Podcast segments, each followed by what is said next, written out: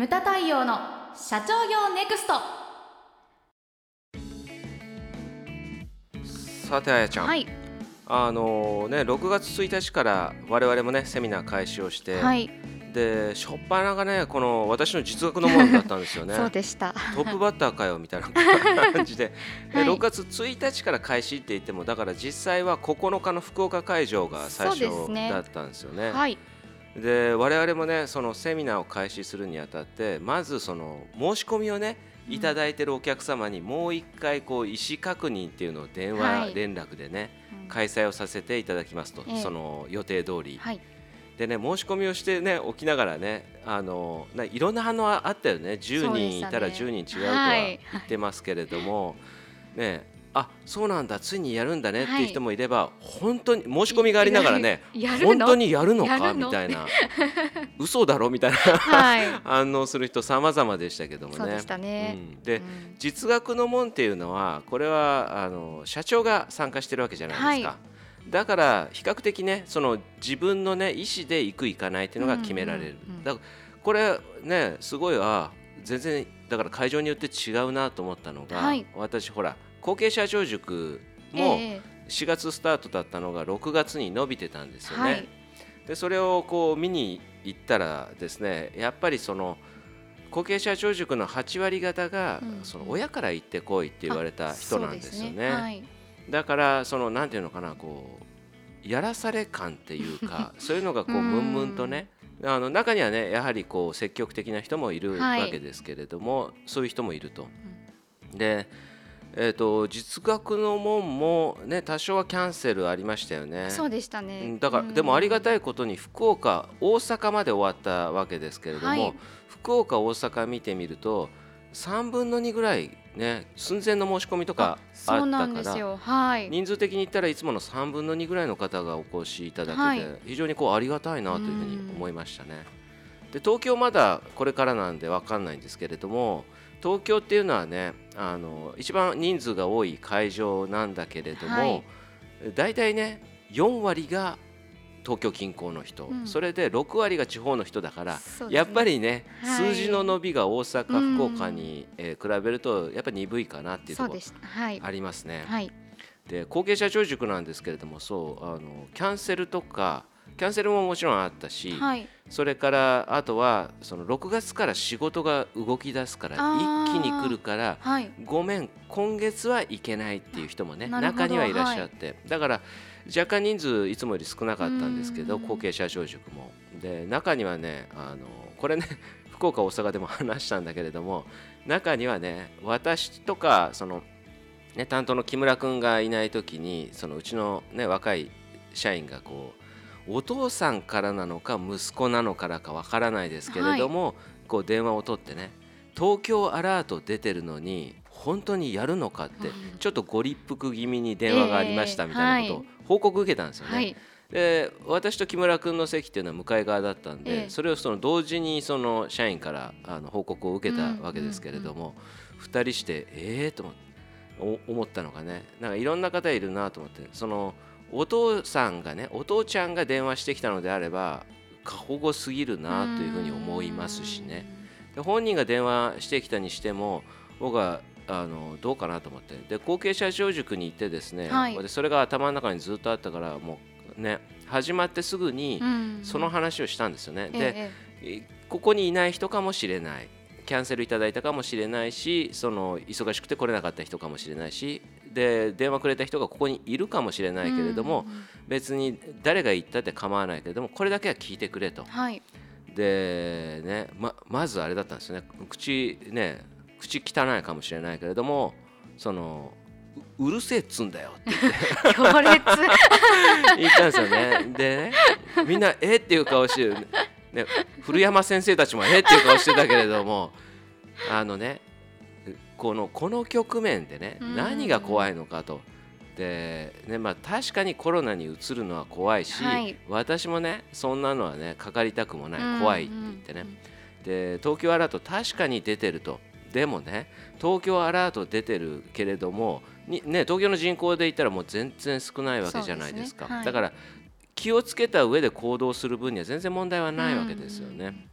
えだからねそう言った人誰かはわからないけれども感染者がゼロになるまで、ね、自宅で布団かぶってガタガタ震えてるのかと。でコロナコロナのね状況の中で一番怖いのはコロナなんかじゃなくて、むしろ経営者まあね社長、はい。それでそこにいるのは後継者なわけじゃないですか、だから経営者うん経営者にとって一番怖いのは積極心を失うことだっていうことを話したんですよね。中村天風先生は積極と書いて積極的というふうにおっしゃったらしいんですけれども、そのコロナを焼き尽くすぐらいのね積極的な、ね、炎を心に燃やしてほしいと、そういうことを言ったんですよね。はいでそこから授業に入ったらまあすんなりとねうんみんななるほどなと。だからこれからその後継者っていうのは社長になる人物なわけじゃないですか。そその人たちにこれからの時代何が必要かって言ったらやはりね図太い心だと思うんですね、うん。本当に。ね。もうどんどんどんどんこの災害とかはい。で会社を取り巻く環境、ね、対会社を取り巻くそのルールとかはい。規則とかっていうのは緩くなることが一切ないですよね。ない。ですね。どんどんどんどん厳しくなっていく。だからリスクばっかり増えていくわけです、はいこれから経営者になる人にとってはね。でその中で経営ねあの社長になる人っていうのは本当に心が太くなきゃね、はい。全然やっていけないと思うんですよね。まあ最初にねその心構えっていうのをこう話してでも結構やはり皆さんうなずきながら聞いていただいてたんで、ううん。ん。よかったなというふうに思います。あのいろんな人が言いますねやっぱりはい。あの公認会計士の先生とかもそう今折れかかってる人が多い結構多いっていうふうに。ぜひ強い心を持っていただきたいなっていうのをね、あの地方の、ね、経営者とかに会ったりして直接お話聞いてるとすごいそれをねはい。強く思いましたね。あと実際ね我々もその活動動き始めて、はい。久方ぶりに福岡大阪ええ。に行ったんですけども、あやちゃん的に何か変わってることとかありました？変わってることですか、うんうーん。結構あの私が思ってたよりあのご参加されてる社長さん方は、皆さんお元気で、うん。もうコロナなんてそんなものみたいなまあ来てる人は 感じねではい。いやもう本当にたくましい方ばっかりだなっていうのであの私が逆に元気をいただいたような感じでしたね。うん。まあ、はい。福岡、久々に行くにあたって、はい。たまたまですけれどもそのうちのね元九州事務所の猪俣さんと、ええたまたまなんかメールのやり取りをしてたんですよ。はい。で福岡を忘れないでくださいとか言って メールが来たからいや今福岡着いたところですみたいなね。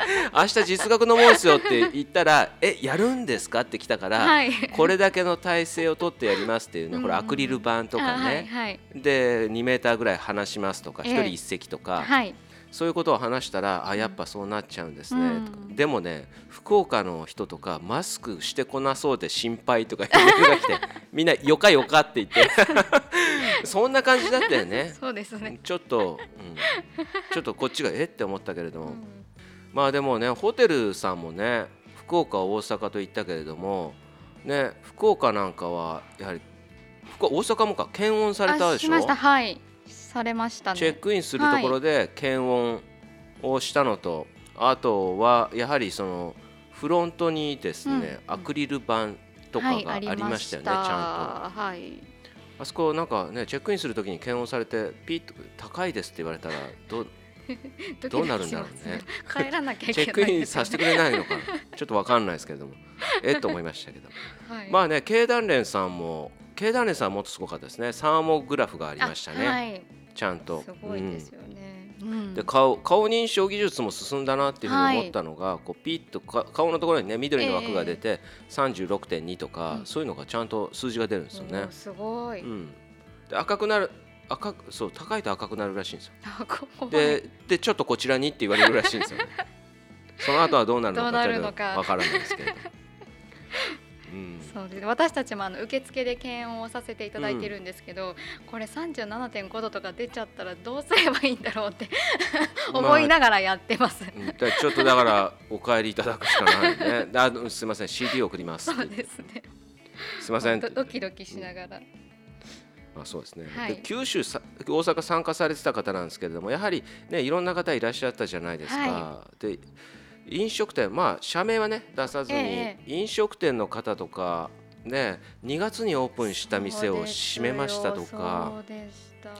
そうだからうん。ねそのコロナ前は我々その実学の門終わって懇親会やってたから、はい懇親会でみんなで行きましょうっていう話をしてたんですよね。ねでこここが旗艦店になるんですって言って、うんうん。うんそのすごい綺麗な店舗で、はい、で2月にオープンしてあれなんですよね。あのメディアも来てくれたらしいんですよ。ね結構コンセプトが面白いうん。お店でしたからね、でそれをだから泣く泣く閉めましたって言って、なんか集約するって言ってましたね。はい。うん、ででもねその話しててああーと思ったのが太陽さんね太陽さんも言われてたウーバーイーはい。ツ ウーバーイーツ契約してたから、ねはい。うちはそれで助かったんですええみたいなことをおっしゃられてね。やっぱりねあの前の回でも言ったかな売り方ってやはり大切だなと。はい、でねテイクアウトとウーバーイーツって似てるけれども全然違うんですよね。うん。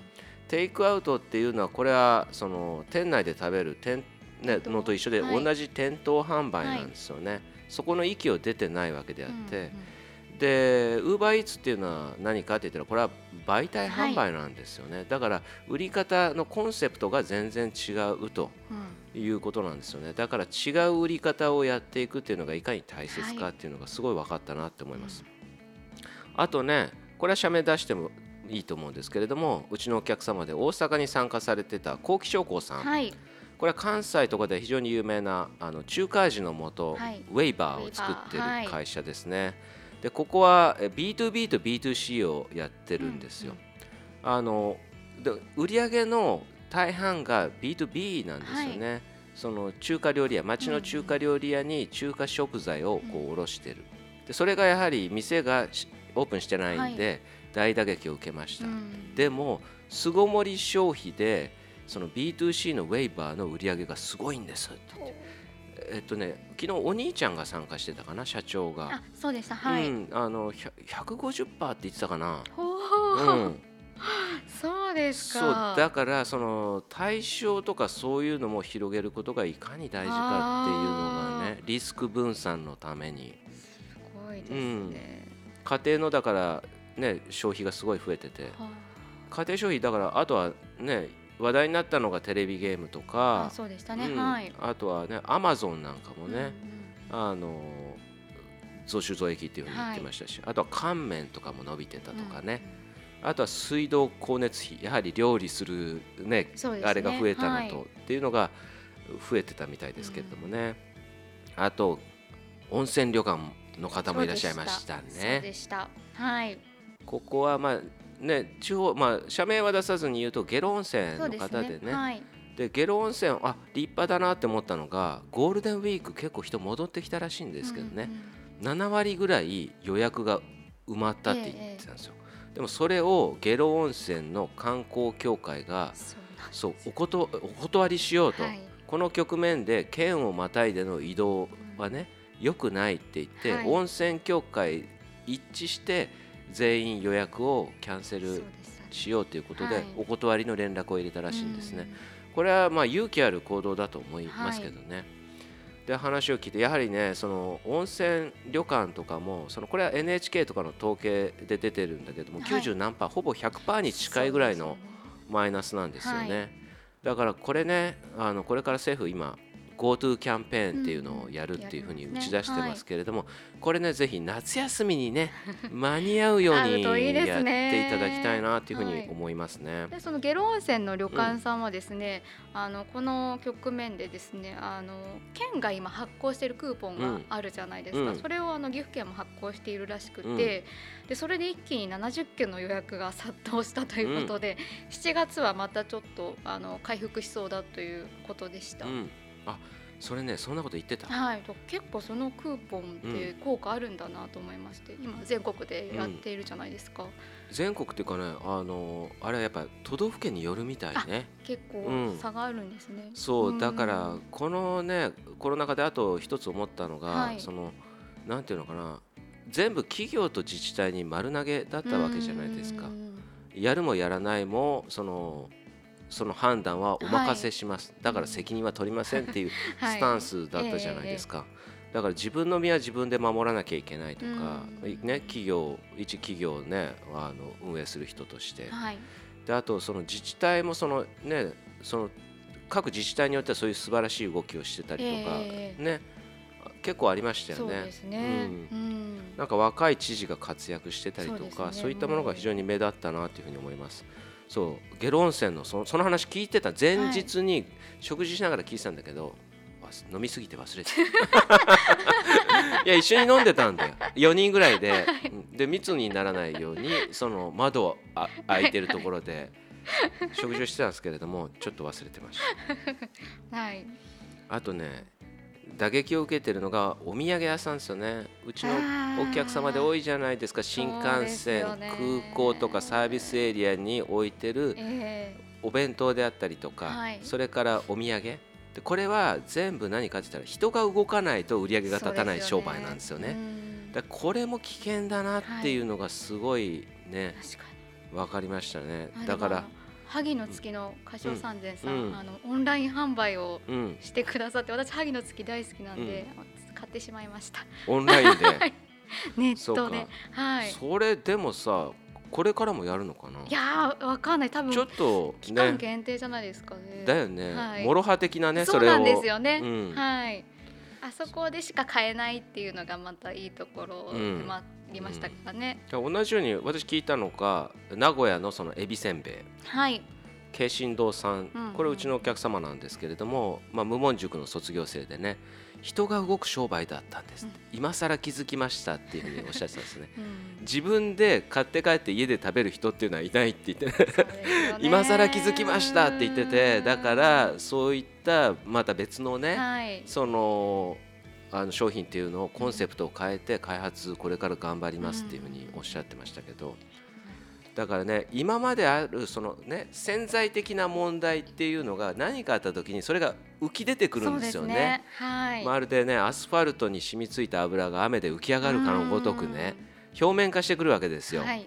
それがねあの今回だから良しと捉えるかどう捉えるかだと思うんですよ。でこれは昨日のセミナーの中でも申し上げたんですけれども、今やらないと多分一生やらないと思うんですよね。うんうんでいいこれがいい機会と前向きに捉えて、はいだから冒頭に戻りますけれども積極的な、ねはい心積極的な心でそれをね改革にこれをチャンスと捉えて取り組んでいただきたいなと。うんね、うん、これがですねあの、まあ、福岡大は阪い。とこう見て回ってええ。のですね、私の感じたことでございました。無駄対応の社長業ネクストは全国の中小企業の経営実務をセミナー書籍映像や音声教材コンサルティングで支援する日本経営合理化協会がお送りしました今回の内容はいかがでしたでしょうか？番組で取り上げてほしいテーマや質問などどんなことでも番組ホームページで受け付けております。どしどしお寄せください。それではまた次回お会いしましょう。